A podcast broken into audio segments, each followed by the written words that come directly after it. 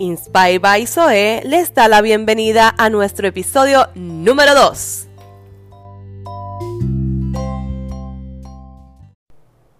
Buenos días. Hoy es el tema de la fe. Y antes que de empezar, antes de empezar, quiero enviarle desde aquí una lluvia enorme de bendiciones para todos ustedes. Nada, eh, feliz porque es mi segundo episodio. Y el tema de hoy, pues es la fe. Creo que es parte de eso, es, parte de mí, es parte de lo que yo he ido hace unos años para acá construyendo, que han sido pues, la inspiración que me ha motivado de muchas personas que les había hablado la semana pasada. Mi fe, mi gran fe, que por esa fe tan poderosa, eh, he podido lograr también. Y, la valentía. Son tres componentes que se unen para, para que Zoe pudiera lograr unas cosas. Y, y, tenía esa inquietud hacía mucho tiempo de decir, ok, yo, esto yo tengo que decírselo a la gente. De que no es solamente tirarte y hacerlo, no. Hay algo antes, hay algo antes de tú comenzar algo que debes fortalecer en tu vida. Es la inspiración, es tu valentía, es saber que tú tienes valentía, el coraje para hacerlo. Es la fe, es lo que te mueve. Y, de eso doy fe yo. Y para comenzar, eh, les voy a, a decir un, versículo, ¿verdad? De, de Isaías, capítulo 26, versículo 3 que dice, tú guardarás en completa paz a aquel cuyo pensamiento en ti persevera, porque en ti ha confiado. Hermoso, hermoso, de verdad. Es la fe, es la fe, es la fe, es la fe la que te hace a ti llegar a entender que lo que eres capaz de hacer, de creer en ti, de creer en aquel Rey Supremo, que es Dios, que yo siempre lo diré, Dios ha hecho maravillas en mí, quiero que lo sepan. Eh, soy una mujer de fe. Hubo un momento en mi vida que me preguntaba dónde estaba mi fe.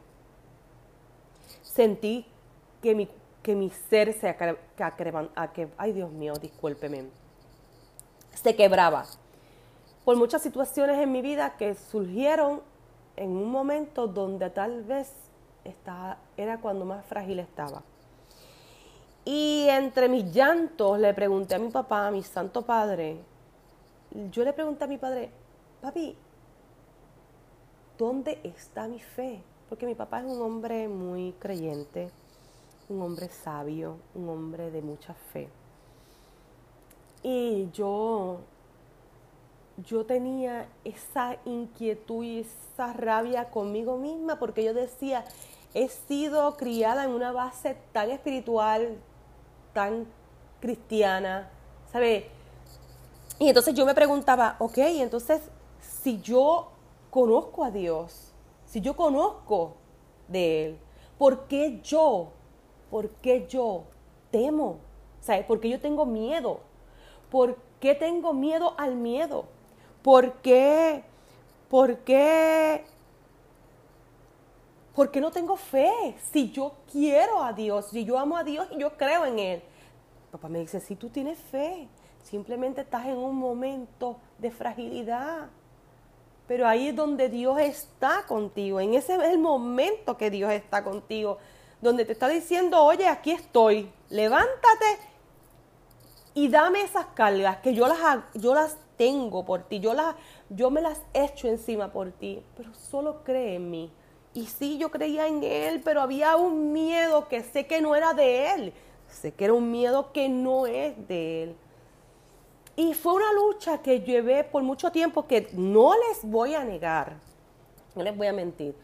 Eh, en, momentos, en momentos de mi vida, y que yo sé que eso va a surgir y que nos surge a todos, en algún momento de nuestras vidas hay un momento de, de caer, perdón, de frustrarse, de sentir ese miedo atroz, porque yo he llegado a sentir el miedo donde llega el límite de, de, que tú dices, me voy a volver loca. O sea, voy a perder la cabeza por el miedo. Y entonces ahí es que entonces yo empiezo realmente a experimentar otras cosas que no habían llegado a mi vida porque tal vez yo no le, le di, no le abrí esas puertas. Y, y hoy por hoy te puedo decir que estoy sumamente agradecida. Soy una mujer muy agradecida con Dios porque en ese momento donde caí que yo sentía que ya no había break, yo dije, esto se chavó, soy, hasta aquí llegó Sue. Tengo dos hijos maravillosos, un esposo maravilloso, y yo decía, ellos dependen de mí. ¿Y qué voy a hacer si caigo y no vuelvo a levantarme? Había, había muchos miedos. Entonces dejé, he dejado siempre de ser yo para hacer de todos. Y es algo que no lo he hecho porque, ay, bendito soy. No, no, no, no, para. Es porque me gusta. Siempre he vivido enamorada de servir. Eh, vivo enamorada de dos cosas en especial. De servir a mi familia, a, mis amistades, a las personas que me necesitan. Yo amo eso. Y amo aprender. Estoy siempre dispuesta a aprender. Creo que esas dos cosas para mí son bien importantes, no sé, es algo como que, viene conmigo desde, que nací, viene en mi, en mi ser. Y yo vivo plenamente enamorada de eso. Y de eso, pues estoy agradecida, muy agradecida por eso. Por, poder decir que yo, a mí me gusta. No es porque lo haga porque pues ni modo, no, no. Es porque me gusta.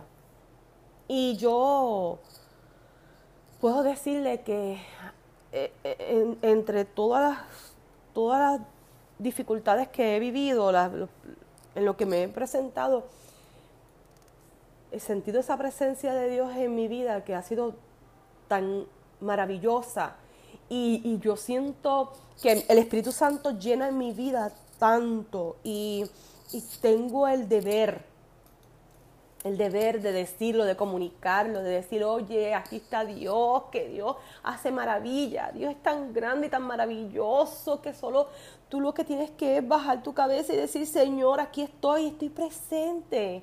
Estoy aquí, dame de ti, Señor, porque tú eres mi rey, porque tú eres el rey de reyes, el rey de mi vida. Y créame, eso lo mueve la fe.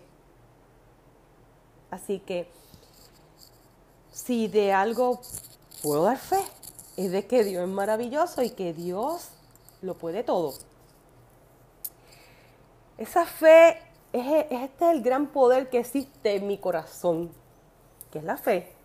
Y yo les pregunto, ¿se han preguntado en algún momento cuántas cosas haces en tu diario vivir que requiere de tu fe? Tú te lo, has preguntado. ¿Qué cosas yo he hecho que requieren de tú tener fe? Porque fe es creer. ¿Ok? Ah, pues tú te sientas en un, en un restaurante y tú pides una comida y tú te la jampeas, vamos para encima. Porque tú sabes, porque tú crees, tú crees que no te va a hacer daño. De hecho, ahí tú tienes fe de que eso te va a caer bien. Así que eso es poniéndolo de esa forma.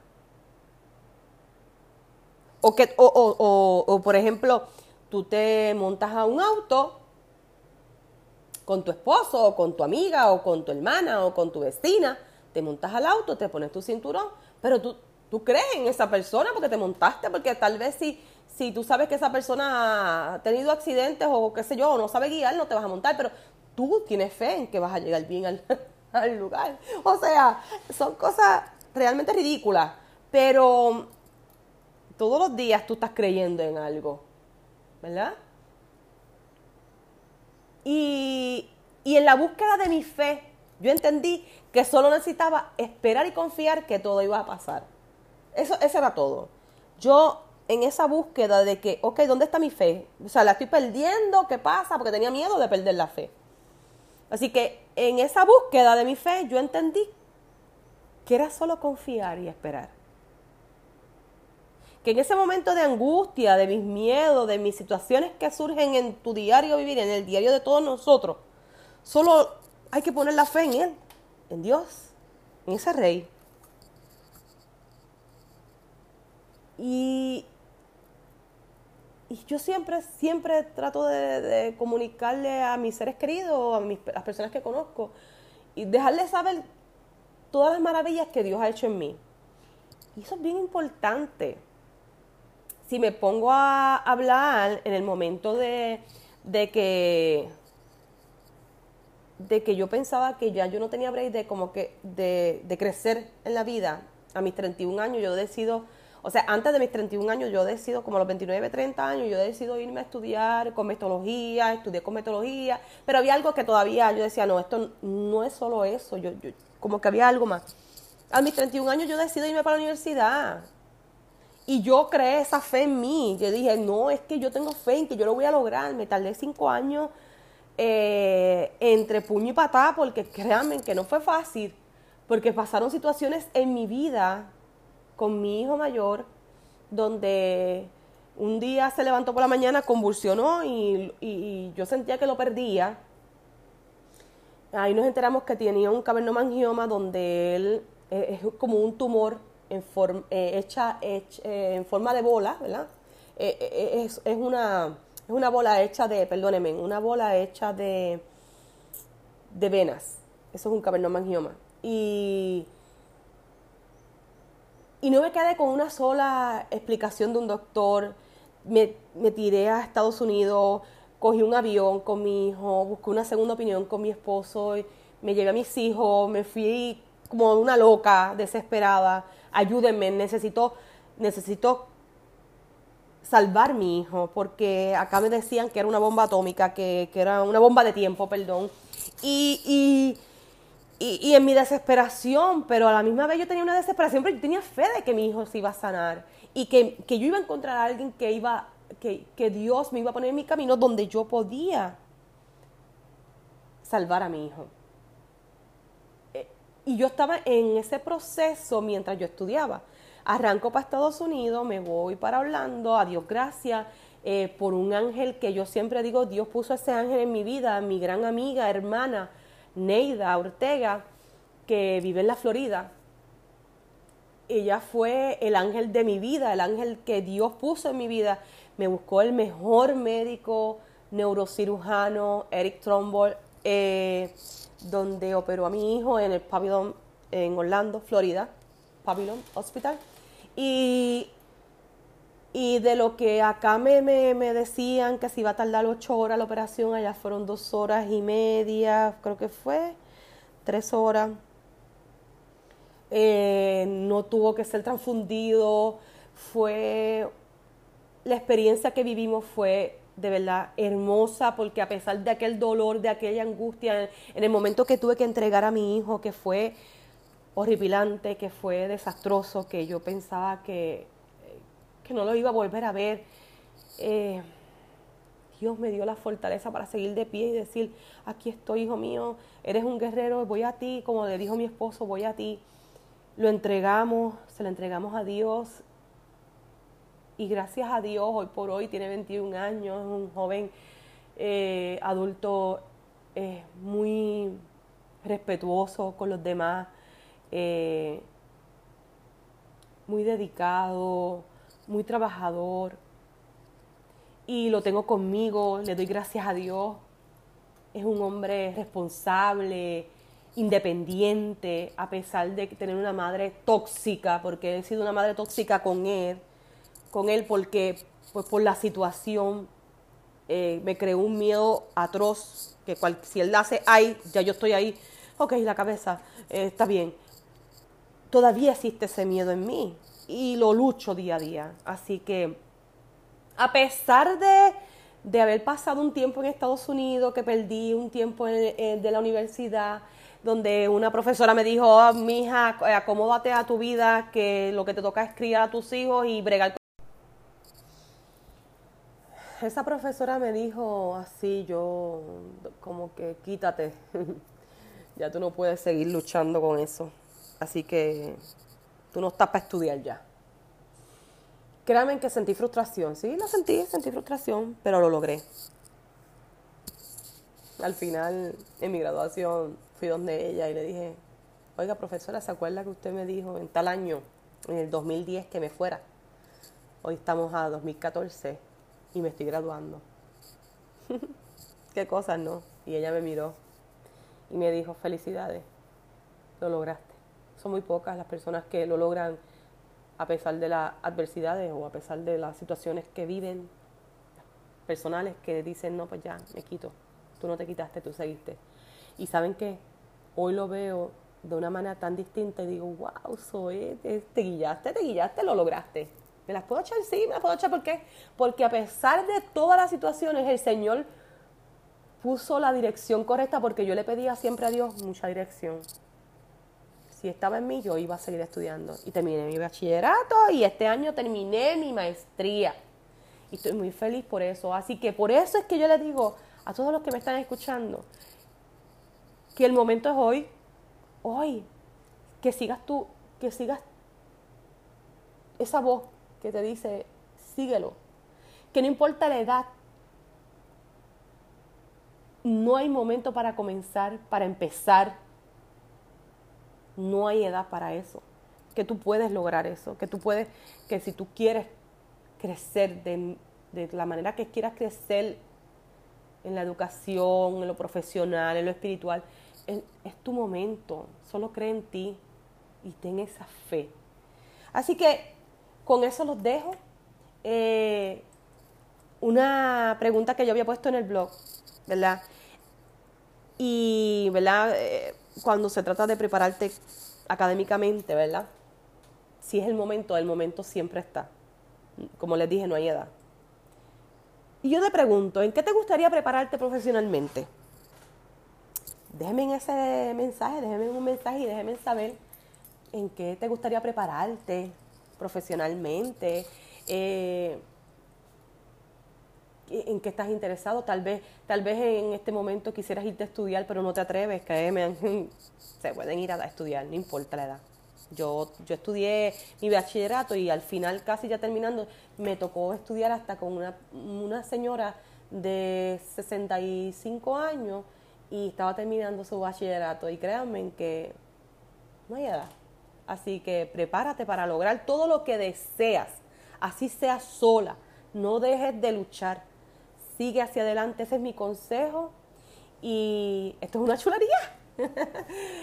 es la chulería de la vida, es la chulería de la fe. Así que cree que todo lo que tú quieres lo puedes lograr. Solo ten fe. Así que con esa las dejo. Eh, un beso bien grande, un abrazo, ricas bendiciones y, y a gozarse de la chulería que nos presenta la vida. Así que hasta la próxima. Cuídense mucho. Bye bye.